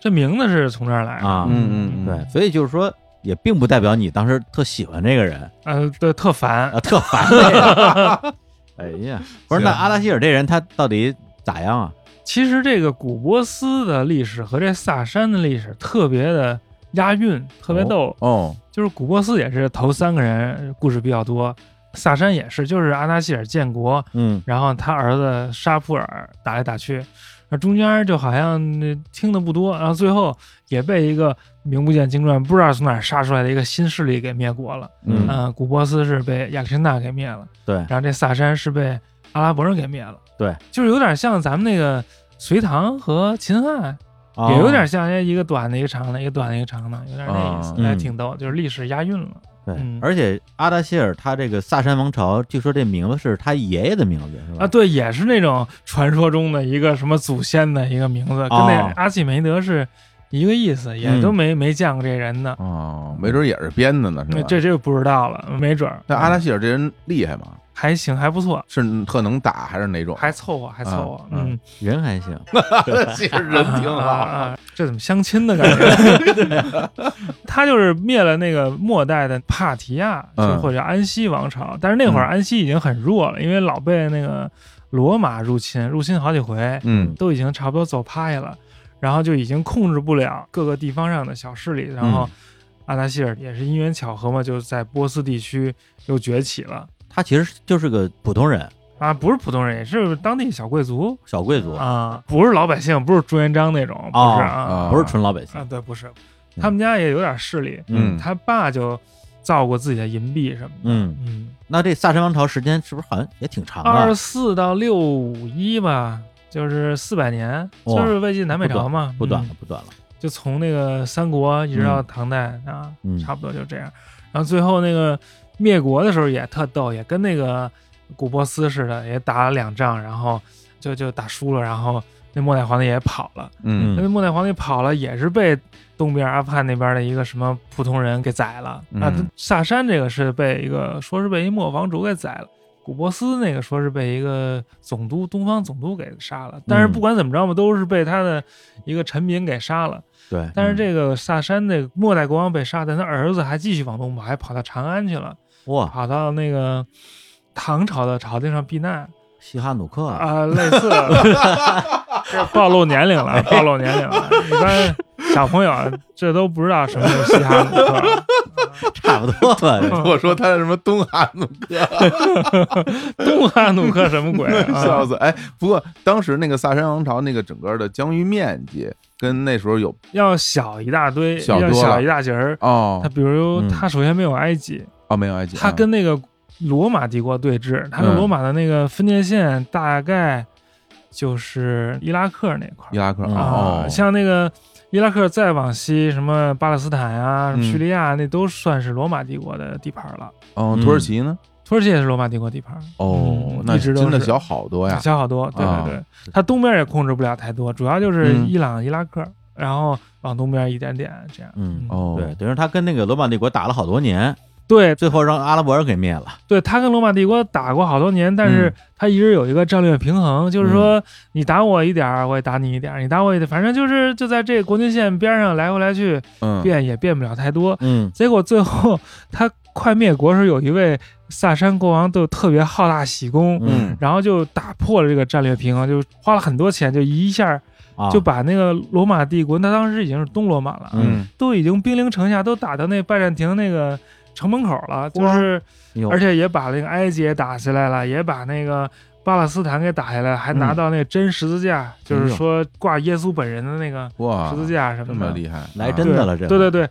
然后那个拜占庭那皇帝嗯也不是吃素的，跟玩儿一换家。嗯我不知道你们玩不玩那个战略游戏，嗯就有一个战术，就是我虽然正面打不赢你，但我可以先把你家给打了，你把我家打了，我也把你家给打了。嗯哦但是他就去带兵走那个黑海，从那个黑海东啊岸就格鲁吉亚那块儿上岸了。嗯嗯上岸之后，从那个高加索山上，他上岸之后还跟那个突厥的那个兵会师了，然后从高加索山上就是从北往南打，嗯嗯就打到了那个波斯的复兴的地方。然后还打下了那个波斯的一个什么重要的首都啊什么的，哦，结果打到那个君士坦丁堡城下那些波斯的军队就围城嘛，还嗯叫了一堆那斯拉夫哥们儿，嗯，那斯拉夫哥们儿可能是最早刚刚登上历史舞台，还属于那个哇哇哇那 种阶段。嗨，又又来了，然后斯拉夫哥们儿一看那君士坦丁堡那城也太坚固，那城墙根本没法打， 嗯因为他没工具，他没有任何办法，嗯，看看就走了，拜拜了您嘞。嗨然后，啊，然后就把那个萨珊军队就给晾那儿了，就给嗯摆了一道，等于他跟人换家，人家他没打下来，自己家被人打了。有哦啊，没打下来啊，没打下来啊，就是斯拉夫哥们儿都拜拜了您嘞，他看一个嗯，君士坦丁堡巨大的那个城池，他没有办法，没有任何办法，等于是萨商老窝让人给端就了，让让人给端了。他也没办法了，他也是打不过了，啊，就就哦本来是想着说最后啊，我为了这个呃，拼死一搏啊，那种对感觉。扬我国威，结果最后让人给给呃对，然后换家了，让人换家了 这个人家城进不去，你的自己城也回不去，那不啊就被卡在中间了吗呃，？对，等于自己老家被端了，人家我也没打下来，那我算干嘛地的呀？那对啊，那他一回家，他也他也不行了，所以整个他打破了一个战略平明衡，白。然后呢，又消耗了很多国库的余粮，对吧？的确，这个战线拉得很长啊，而且就是拜占庭和萨珊其实都是两败俱伤，嗯所以最后阿拉伯人出来的时候，你都不行了。啊啊，就这占收山拾摘残桃局了，对对对，捡一大便宜。对啊，谁让你们俩没事儿打真的呢？对啊对啊对啊，而且那埃及也是这样，因为本来埃及是罗马帝国地盘嘛，后来被萨珊帝国打下来了，然后十几年属于萨珊，后来又被拜占庭恢复了。嗯其实他作为埃及人来说，他就没有什么忠诚度可言，反正之前是你的，后来又是他的，反正谁来就是谁的呗，我也不打，无所谓。嗯，对，然后阿拉伯帝国来了之后，就出现了一个很重要的变化啊，除了嗯政权变化之外，这个宗教啊，嗯这个国教产生了一个巨大的变化。因为之前在这个波斯帝国时期，总体来讲还是索罗亚斯德教嗯啊，就是拜火教嗯占到了比较大的一个比例吧。对，哎，首先先问一下这个拜火教啊，啊，就索罗亚斯德教，它拜火嘛？自己先说 了，反正反正反正不上火，不是，还不是赖你，就我们 之非要前跟我说谐音梗。我们之前聊的时候啊说到这个事儿，刚刚提到这个，大家都相视一笑，在心里在想，我们要不要把这个梗抛出来？然后李叔说，我先说了，我先拜了火嗯了，新港扣扣钱啊！ 好嘞， 真是 啊， 他这拜火教是外人对他的一个就不了解他到底是干啥的，嗯哎，看他老在那火堆上弄弄弄，嗯就管他叫拜火教。哎，实际他不拜火，那火是他祭祀的时候的一个仪式，他明白通过那个火跟神交流，那神不是在那火里头，神在天上。哦，其实他拜的不是火，还是神，嗯对只是这么一个途径哦啊，呃对对对对啊对，啊啊但是他会。维持一个圣火就一直烧着、嗯啊哦，那那个确确实，但是他对火也是比较、比较在意了，啊嗯就好像以前那个河南有一帮犹太人来了，嗯那犹太人他不吃牛的那个大腿筋，嗯就因为他有一故事，什么神跟那个他们祖先摔跤，嗯摔了一宿没分出胜负，结果那神把那个就天使啊，把那大腿筋给拧断了，那人就瘸了，然后他摔跤就输了。哦为纪念这事儿，他就不吃那牛大腿筋。嗯周围的汉人或者其他的那个中国人看不懂，嗯就管他们叫挑筋教徒，就是你们不吃筋。嚯啊人家是哦人家，那这对于他们来说，这并不是他们那宗教的最核心的呀，嗯，就是外人对他们的一种称呼，拜火教也是这意思。啊。那这拜火教还有什么比较呃重要的这个特点？因为现在这个已经是一个比较小的宗教了。对对对，拜火教比较有特点就是他那教义是二元论。什么叫嗯二元论呢？就是说这世界的本源有俩。哦，那那个基督教不是说世界就是上帝创造的吗？嗯那对世界本源就只有上帝一个人，没别人，什么都是从那上帝来的。但是这种说法有一个什么问题呢？什么东西都是从上帝、从神那儿来的，那是不是坏的东西也是从他那儿来的？嗯哦世界上存在这么多恶，存在这么多不好的东西，那你说上帝是全知全能又至善的？嗯你全知，你知道有恶，嗯您全能，您能把恶消灭，您至善，您不能允许恶存在。那为什么恶存在啊？你这三条，你是如果你都满足，你不应该有恶呀。嗯说不圆了，对，这是一个巨大的一个一个问题，就是很多神学家都要跟这个问题斗争搏斗。哦，但是这二元论呢，就用另外一个角度就化解了这个问题。他就说，这世界的本源从根儿上嗯，就是有两个来源，一个是善，一个是恶。那恶从一根儿上它就有。嗯，然后善和恶一开始井水不犯河水，谁也不搭着谁。啊后来这恶就开始动心思，开始入侵入侵那个善，然后就开始善和恶就混合了。然后我们这世界就是一个善恶混合的世界，哦，所以你要帮助那个善神去打败这个恶。他这个理论就是这样。哇，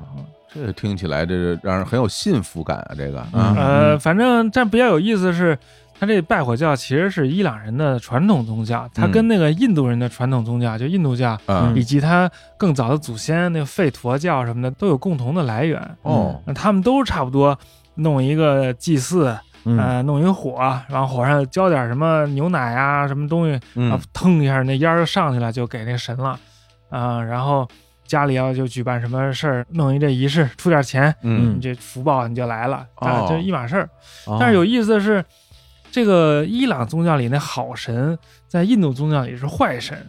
伊朗宗教里那坏神，在印度宗教里是好神。他那好坏正好相反。哎，比如说拜火教那主神叫阿胡拉马自达嘛，嗯嗯那阿胡拉喝在伊朗里是喝，在印度就变成斯了，所以嗯阿胡拉对应印度是阿苏拉，阿苏拉就是阿修罗，哦那阿修罗就不是什么特好的嘛。哦这挺有意思的，嗯也就是其实是同一个神的形象。他是同一个传统，后来可能那两拨人有矛盾了，然后嗯我就信这神，他就信那神，然后他们就互相说对方神不好。哦，明白了， 啊嗯哦这样啊，对，反正两边都是有好神跟坏神，对啊正好这个人物的这个角色是反着啊，的，对对，嗯因为因为这彼此之间，你们这边是坏人，我们这边是好人，嗯大家都站在自己的角度来看这个问题。对对对，所以就是虽然他们俩是反着，但是也嗯证明他们俩有共同的来源、共同祖先，嗯等于嗯相当于是一对儿兄弟这种嗯感觉。啊，那这个拜火教啊，嗯跟那个索罗亚斯德教跟仙教嗯这三个就是一个就是一码事儿啊，就是不同的名字。嗯嗯那它跟这个中国的这明教啊，啊，就是《倚天屠龙记》啊里边嗯讲的明教，还有这个是尼摩教还是摩尼教啊？摩尼教这这就是什么关系啊？啊，这个问题特别好，一般人都搞不清楚。哎，老有人问我那个《倚天屠龙记》里那明教是什么教，嗯我可以明确的告诉你，《倚天屠龙记》里那明教是金庸发明的嗨 哦，没有这么啊，回事儿，是他根据一些什么什么材料，反正自己嗯自己创造的那些那些东西。嗯哦，但是历史上中国有过一个教叫明教，这个是摩尼教，这嗯摩尼教是阿纳希尔的同时代的一个人叫摩尼，他发明的。嗯他这根儿是基督教的一种异端，但是他也吸收了二元论，等于是一种二元论基督教，哦，等于说跟这个拜火教其实也有点关系。有点关系。但是它最核心的、中心的嗯东西是基督教的啊，东西、基督教的，基督教的核心披了一个二元论的那个外壳，嗯简单说就是这样。而且它不是那种传统宗教，是那个人为创造的宗教，嗯。嗯，就是有点类似基督教的那种。然后呢，在这个阿拉伯帝国啊，阿拉伯帝国征服这个嗯伊朗地区是哪年啊？呃，六百五十几年吧，六百五十几年，嗯到现在也这个一千多年啊了。嗯，对这个事儿，就引发我一个一直以来的小疑问啊，就是你看这个索罗亚斯德教在伊朗地区这么多年，嗯，然后阿拉伯人来了，咣当，应该是强迫所有人吧信奉伊斯兰教，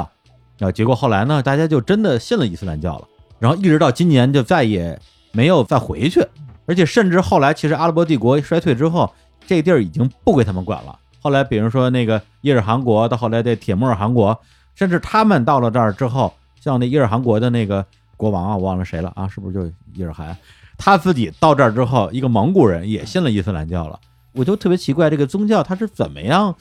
真的是征服这样一个国家，而且最后就在这个地方生根，然后这样一个过程。嗯，这个问题也特别好，而且这是一个很多人有一个误解，嗯嗯就是说阿拉伯人征服了波斯，嗯征服了埃及，征服了广大地区，然后对都强迫当地人信伊斯兰教，嗯嗯根本不存在啊，不是啊，根本不存在啊、哦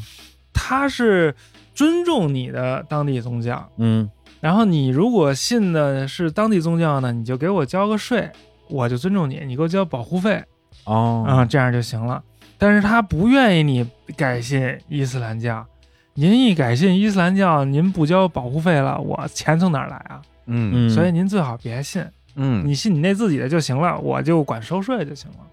但是当地人人也不傻呀，我要改宗了伊斯兰教，嗯我找一个阿拉伯人那个当我大哥，嗯我可以当官啊，我可以发财啊，我可以那个进入那个社会上层啊。哦嗯我如果还信我自己，我还得给你交税，我还当不了公务员，我图嗯什么呀？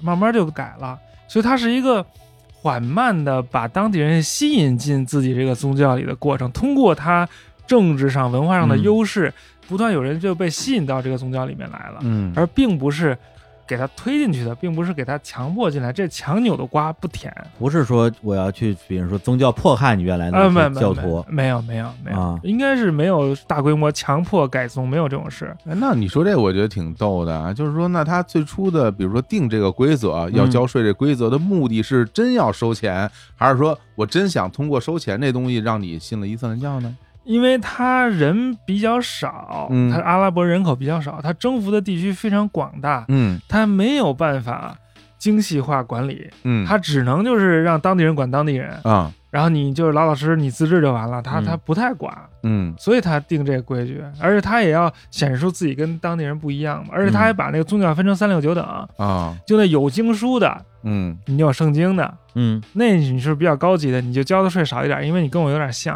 哦但你那没经书的，就是拜火教那种，嗯呃，你就得交多一点儿，交最高档的 那个。啊嘿啊嗯所以而且这个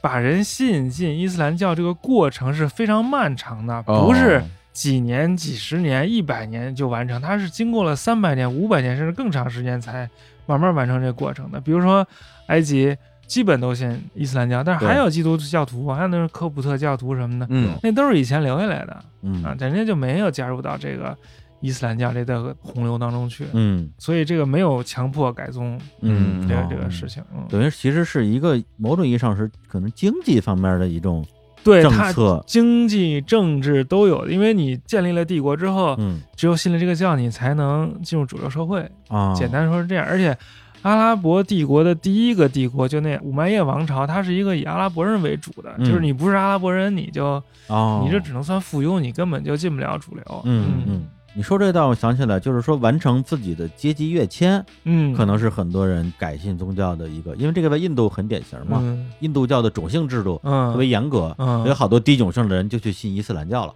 对对对，信为他之后，你就不用管那种姓制度了。对对对，就是说我们得想每一个人他都是有很强的主体性的，嗯，即使他是文盲，即使他是农民，他没有受过什么教育，他也都能判断怎么做对自己有好处。嗯没有人傻，而且大部分人没有那么僵化死板，嗯他都会比较灵活的处理嗯这个情况。而且我们现在想象呢，改宗宗教啊，嗯我是这个教，现在变成那个教，就是一种非黑即白的一种状态，在古代可能也不是这样。哦就是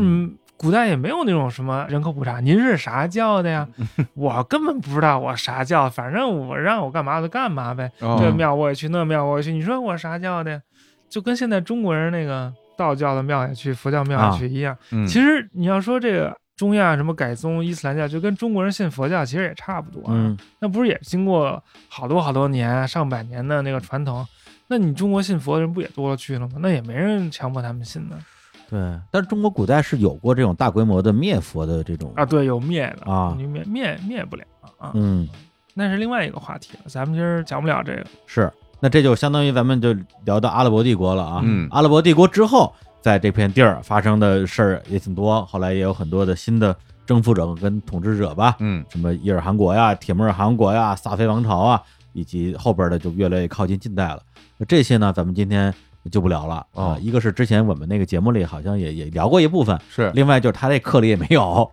因为这个节目跟张亮老师的这个视频课还是有一些内容上的关联性嘛。你那课后来专门讲了一节课的诗歌是吧？讲了一部分诗歌，啊其实这诗歌在日坛也讲过，就是啊喝酒那哥们儿，哎，石阿紫就跟这儿喝，就跟这儿喝 就那个，谁不是我们家乡好？大家最喜欢这段了 啊。对，但是他这个喝酒还是有一定深意的，嗯他是哦用这个来比喻，嗯，就是说你可以从几个层面去解读他讲喝酒这件事儿。我就比如说中国人写宋词，嗯都是从哇，我是一小妾，我是一女的，啊嗯，我怎么思念我的那个夫君，怎么怎么样。嗯，但其实他寄托了作为一个臣子对君王的那种感情，哦它都是有几个层面去解读。它表面说的是爱情，但你可以再更深入一层解释，就是把它理解成他对神的追求，嗯他一种宗教上的追求。他其实没有我之前说的那么浅， 哎呦，开始往回掰哎，这啊了。不是往回它就是这， 你可以通过就是我们这一不 断深入主嘛。要他不断第一次深入来，说，主要就觉得咱俩就是听不懂说真的也听不懂，对对对，就玩命就往浅了说，是那意思啊吧？咱咱咱哎，一点点说，一点点 说。好嘞，啊啊，嗯当然，这个波斯其实是也是一个诗歌的国度，嗯伊朗人特别喜欢诗，就跟咱们差不多，谁都会背两首。嗯嗯然后呢，这个诗歌的影响力也很大。嗯当年那个英国殖民者，哎也不是英国殖民者，反正就十九世纪英国人嘛，嗯嗯，也翻译了一本诗集，欧迈尔海亚姆，嗯欧迈尔海亚姆的诗集，然后也是非常的流行。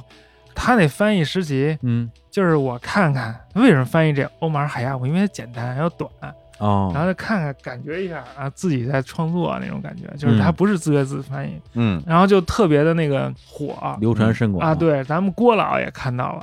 嗯郭沫若郭老，嗯哦，那他也来，他也是看看人家这诗啊，自己感受一呃下，嗯，自己也也是跟他合著一首哎哎啊呦，在创作，啊，在创作，在中国也很也很流行。后嗯来这诗还偶然间就还进入了《倚天屠龙记》。哦，就是那个小昭什么嗯吟诵什么古波斯的诗啊什么的，被张无忌听到了，什么来如流水去如风啊什么那些，啊那，其实就是化用自这个欧马尔海亚姆的诗，等于这金庸也读过这诗，读过哦咱们郭老的译诗啊，他看的是郭沫若的版本，啊，对对对，哎 呦呀，这有意思嗯啊，嗯哦嗯， 哎呀，所以其实对咱们来说还是有点儿关联，是哎嗯，嗯，那《倚天屠龙记》谁没看过呀？是吧？嗯那颇受影 响。嗨嗨嗨，还是就也就咱们这这代人看过，啊，还是有吗人？没看过的，哎呀，我我已经这这么落后了吧？啊看过啊，电视剧的都已经年纪不小了。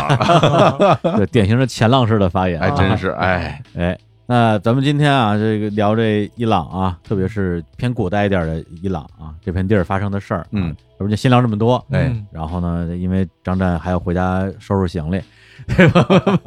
哎对，嗯，那最后呢，就是要给大家再推荐一下这个节目啊。之前是在张湛自己的这公号上，呃，阿达希尔上在卖，然后呢，在我们日常公园的微信公号啊底部的菜单栏儿点击“日坛夜校”，里边有个伊朗历史，或者是在我们的微信公号后台直接回复“伊朗历史”，也可以获得这个课的购买链接。这课说实话呀，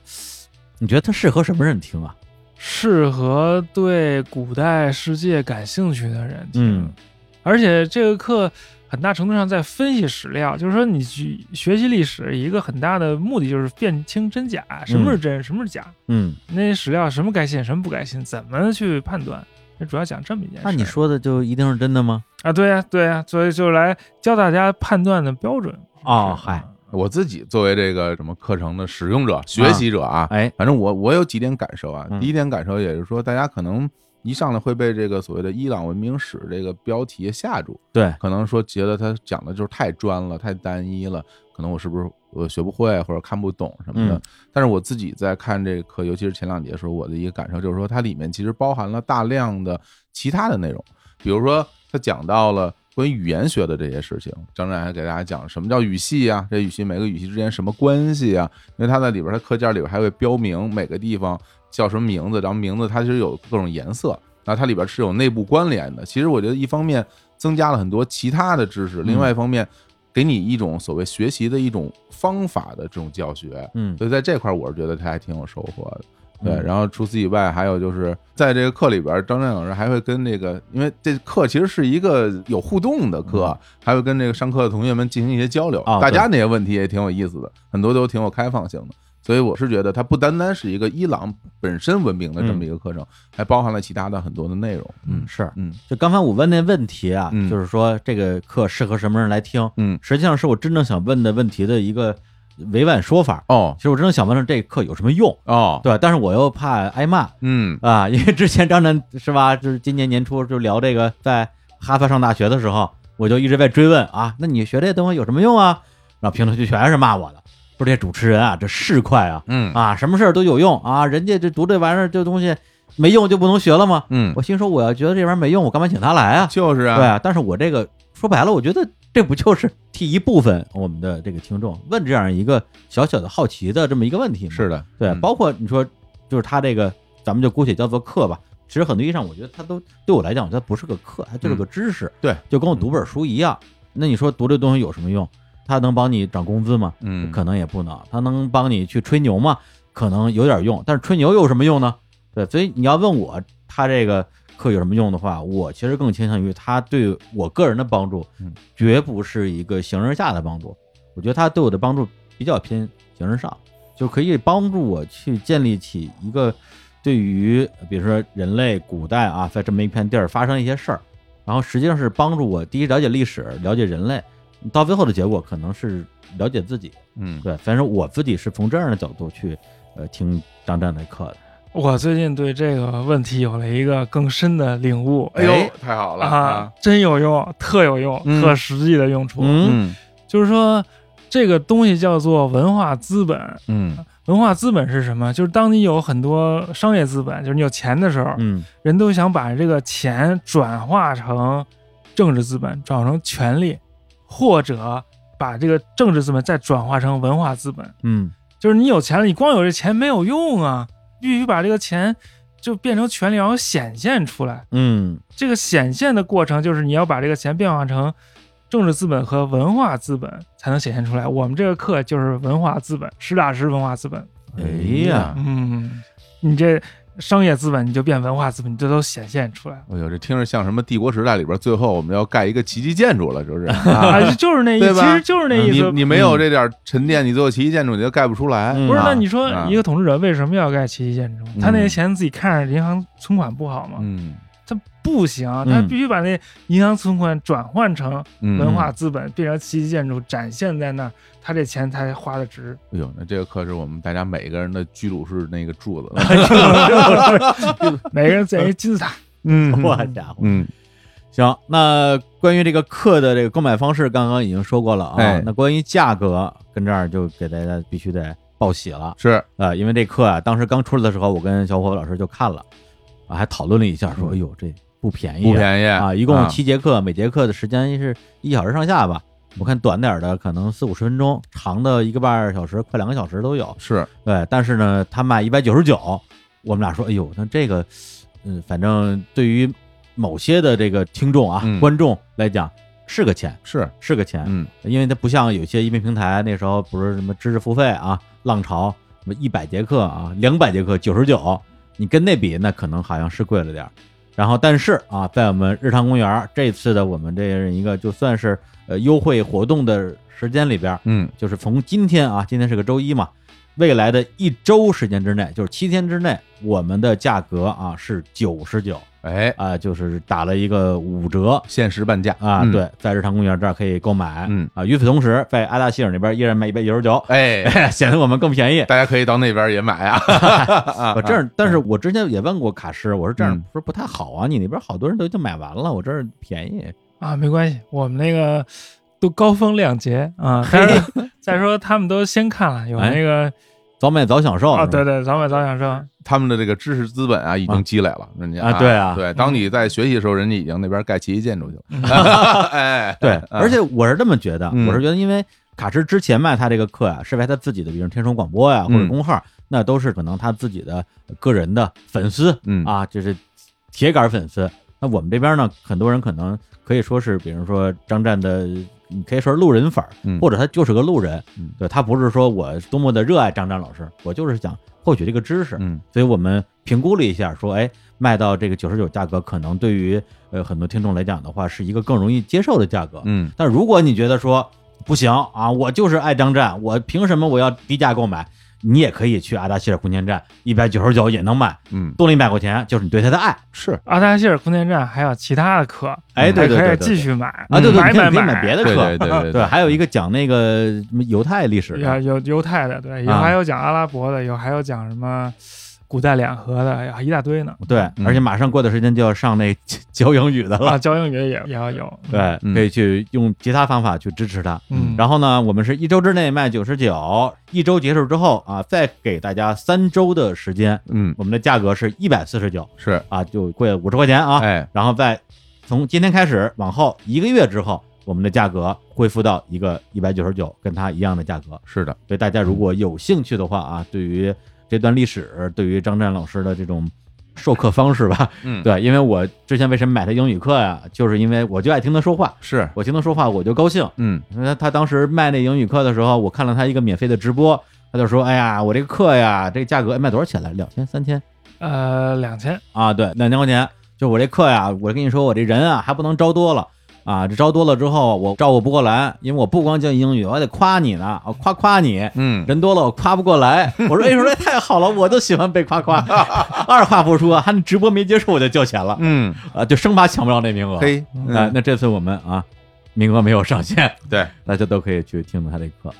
行，那我们这个最后就再次啊，预祝张湛在英国啊牛津那边儿呃学业哎不是不是是是哎事业，其实你那个也算学业，也算学业嗯啊，学一辈子，学一辈子嗯啊，学业有成，事业有成，嗯，啊然后早日学成归来。哎呀呀对，或者我们就以后在那边见。 啊， 什么话呀？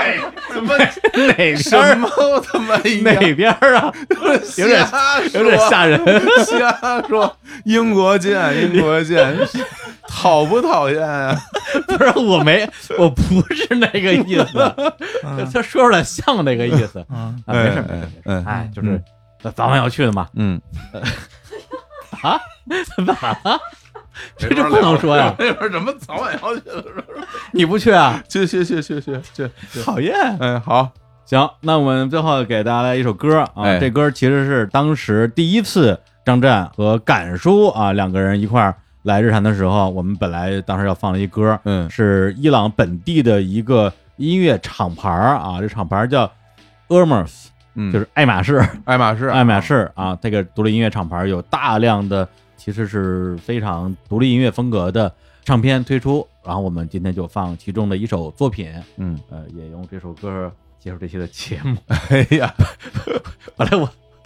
是 跟吧张老师再见，本来想哦说这个 对，后来又觉，啊得这这这就怕你们误会，还是结束这期节目吧。哎，行，那我们有机会看看什么时候跟张哲老师再在这个节目里边儿啊电波里边儿相遇。好，谢谢大家，我们下次再见。好，那就跟大家说再见，拜拜，拜。拜。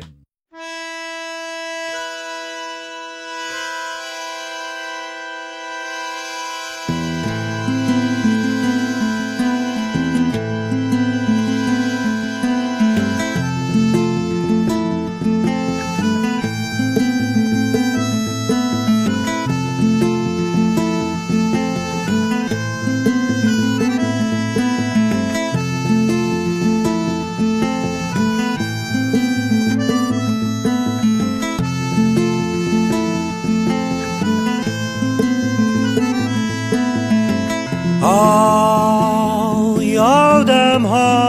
که بر ساحل نشسته شاد و خندانی یک نفر در آب دارد می سپارد جان یک نفر دارد که دست و پای دائم میزند روی این دریای تند و تیره و سنگین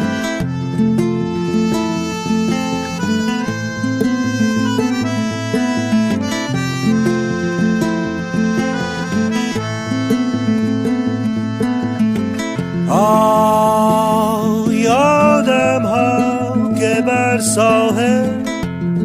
بساط دلگشا داری نان به سفره جامتان برتن یک نفر در آب میخواند شما را موج سنگین را به دست خسته میکوبد باز میدارد دهان با چشم از وحشت دریده سایه هاتان راز راه دور دیده آب را بلعیده در گود کبود و هر زمان بیتابیش افسون می کند زین آب ها بیرون گاه سر گه پا آه یادم ها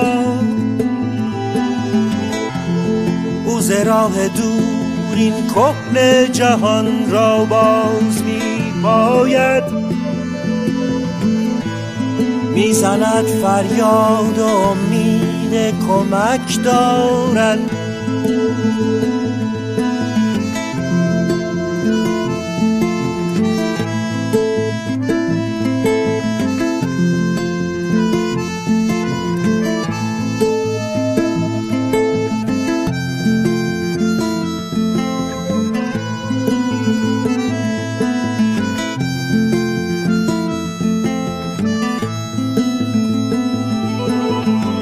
آه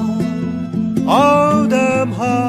که روی ساحل آرام در کار تماشایی موج میکوبد به روی ساحل خاموش پخش میگردد چنان مستی به جای افتاده پس مدهوش میرود نعر زنان وین بانگ باز از دور میآید